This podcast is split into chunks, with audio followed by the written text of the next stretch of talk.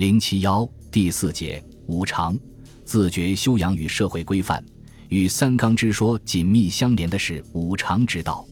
五常即仁、义、礼、智、信五种道德规范。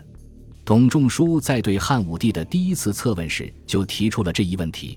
他说：“夫人、义、礼、智、信五常之道，王者所当修饬也。武者修饬，故受天之佑。”而享鬼神之灵，得失于方外，言及群生也。先秦时期，孔子思想体系中就有了仁、义、礼、智、信诸范畴，但孔子未将其连用。孟子曾将仁、义、礼、智并提，看作人们不可或缺的四种品德。所谓仁、义、礼、智，非由外说我也，我固有之也。仁、义、礼、智根于心等。但孟子将仁义礼智信五者放在一起论述，尚未见到。从文献记载看，是董仲舒第一次将仁义礼智信连提并论，且进行了深入论述。这里面有对先秦儒家思想的吸收发展，又有时代的特点。从思维录像和价值原则的层面看，董仲舒所讲的人，在其五常中处于核心地位。他的基本内容是爱人。他说。仁者，所以爱人类也。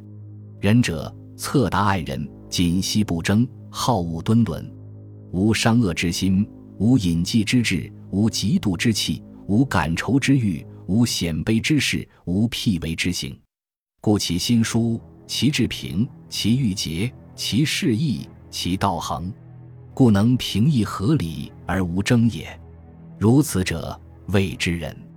这是在继承孔孟爱人的人学前提下，将个人自我情感欲望的调控，用以改造并充实人的内涵。总的看来，董仲舒的人立足于顺从不争，心气平和，符合儒道。这既是对孔子克己复礼为人思想的发挥，更是对人我关系的调节。董仲舒所讲的义与人密切相连，他宣称。义与人是不同的道德规范，就其内涵而言，义者为宜在我者，宜在我者而后可以称义。故言义者，合我与义以为义言，以此操之，义之为言我也。这就是说，义即是事宜，适宜于匡正自己的思想行为的道德规范，便适宜。就其实施的范围而言，它与人不同。他着重于主体自身精神境界的提升。董仲舒说：“以仁安人，以义正我。仁之法在爱人，不在爱我；义之法在正我，不在正人。”就其方法论原则而言，是孔孟儒家的推己及人之道。董仲舒强调：“夫我无之求诸人，我有之非诸人，人之所不能爱也。其理逆矣，何可谓义？”我不自正，虽能正人，弗与为义；人不被其爱，虽后自爱，不与为人。这显然是孔孟儒家严以律己、宽以待人的自觉修养思想的发展。董仲舒所谓礼，既是区分上下尊卑的等级秩序，又是形式与内容相统一的道德修养。他说：“礼者，即天地体阴阳而慎主客，许尊卑贵贱大小之位。”而差内外远近新旧之极者也，这是对荀子礼者法之大分，而类之纲纪思想的继承。这种思想把礼看成政治法度的原则极其体现。同时，董仲舒又说：“礼之所重者，在其志。志为治，物为文。文著于治，治不拘文，文安失治。治文两倍，然后其礼成。”这就是说。具备恰当的气质，言行符合中正之道，便是知礼。可见，董仲舒在这里又将礼阐释为个人道德规范的标准。董仲舒所讲的智，表面看来是指认识事物的能力，属于认识论的范畴，而实际上，智具有很强烈的道德的功用。在董仲舒的认识中，智几乎成了指导人们行为的道德价值标准。董仲舒认为。智是用来预测人的行为结果，规整人的行为导向的。所谓先言而后当，运用智可以在祸福来临之前便知晓利害，并能够做到物动而知其化，事兴而知其规，见始而知其终。人们的所言所行，要以其智先归而后为之。其归是者，其所为德，其所适当，其行遂。总之，知者所以除其害也。其动中伦，其言当务，如实者谓之治。可见，董仲舒的治，既是一种分辨是非、进行道德判断与道德选择的能力，又是一种具体的知识。更是一种必须在人的指导下体验实践的道德规范，是一种指导行为的思想认识。由此也可看出，董仲舒的伦理政治是一种认识论与道德论混为一谈的伦理政治。董仲舒所讲的信，指诚实信义。他说：“伐丧无义，叛蒙无信，无信无义，故大恶之。”这里的信，即指信义。是与道义同样层次的精神境界和行为规范。他还说：“助其情，所以为信也；结于血情，不是其过，所以为信也。”春秋之义，贵信而见诈，诈人而胜之，虽有功，君子弗为也。这里的信都是指诚信而言。董仲舒还多次讲到敬事而信礼而信等，兼具信义和诚实之意。五常是在封建的宗法等级基础上提出的社会伦理范畴，和三纲密不可分。但由于五常更注重自我修养与社会规范的关系，有着对全社会人伦价值的导向作用，故而更具有普遍意义。就人而言，他提倡人际之间的团结友爱，提倡人们树立一种推己及人的精神，而且。这种人与人之间的仁爱精神，又是以人自身高尚的道德情操和崇高的精神境界为基础的。就义而言，符合一定的社会生活准则或社会道德准则的思想行为事义，恪尽职守、效忠国家事义，在物质利益方面，义又是衡量获得物质利益正当与否的前提条件。所谓正其道不谋其利，修其理不及其功，见利忘义为天下人共吃之。在社会公共生活方面，义又是判断是非的共同准则。符合道义准则的行为为是，不符合道义准则的行为为非，此乃天下共识。就礼而言，礼既是立国的根本，又是立身处世的根本，利于增进团结，增强凝聚力。就个人修养讲，礼的实质在于端正自我的思想，在于培养敬谨庄重的品格和高尚的情操。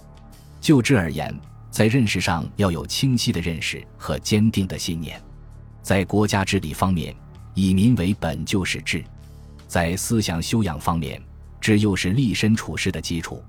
就信而言，诚实、信义是立身处世、从政、交友的基本准则，也是自我修养的基本准则。五常的这些普遍性规定，自先秦儒家提出，特别经董仲舒的系统论述后。开始成为人们自觉修养的基本准则，同时也成了一种普遍的社会规范，协调着人们的行为方式。应当看到，董仲舒所讲的五常之道，相当注意人与义、人与智的结合，发展了儒家的道德论。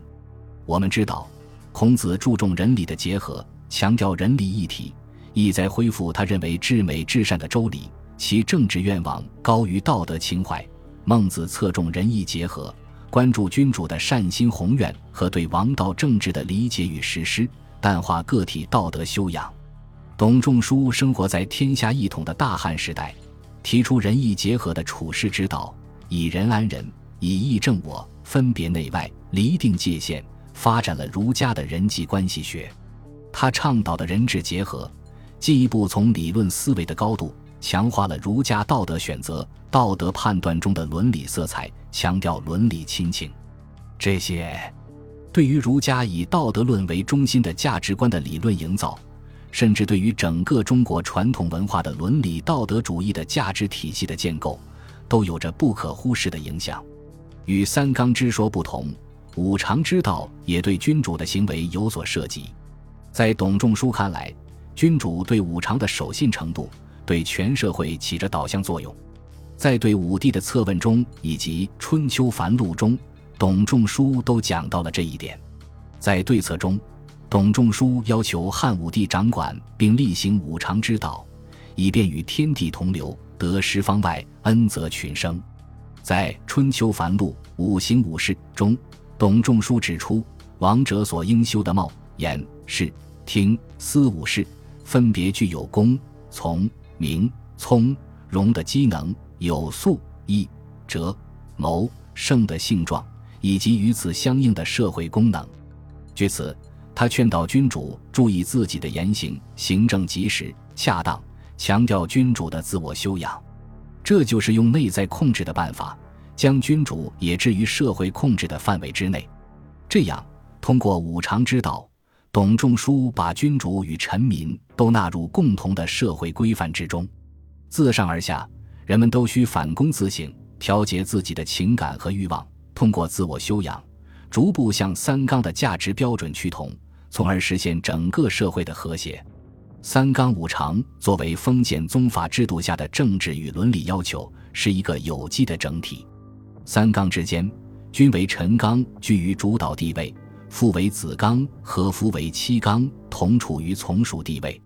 在行为价值导向方面，前者是后者的表率，后者以前者为归依。五常之间，以仁义为核心，以礼智信为辅义。仁义的特定内涵以及二者的交互为用，规范着礼智信的意蕴和运用范围。就三纲五常的整体关系而言，三纲的政治价值取向和伦常意识，制约着五常的价值内涵和施受对象。五常是对三纲原则的具体运用和道德阐发，三纲五常的结合，就形成了一体化的严整的道德体系。这一体系。不仅从主体修养的角度解决了日常行为规范的价值准则问题，而且以家国一体的宗法伦理解决了社会政治秩序与家庭伦理亲情的融合问题。从价值行为准则的层面，强调人们恪守自己的社会位置，使整个社会处于有序状态中。从文化建设的角度看，三纲五常的伦理道德起了文化整合的作用。它对于统一的多民族的文化的形成，对于强调整体和谐的思维方式和社会心理的成熟，对于民族凝聚力的增强起了积极的作用。但是，我们也应看到，这种伦理道德以片面服从为价值基点，是在否定人的正当权利、蔑视人的价值和尊严的基础上制定出来的。它扼杀个人的主动性和创造性。它的出现。既是封建专制制度进一步强化的必然要求，也是这一制度扼杀人性的野蛮、残酷特质的具体表现。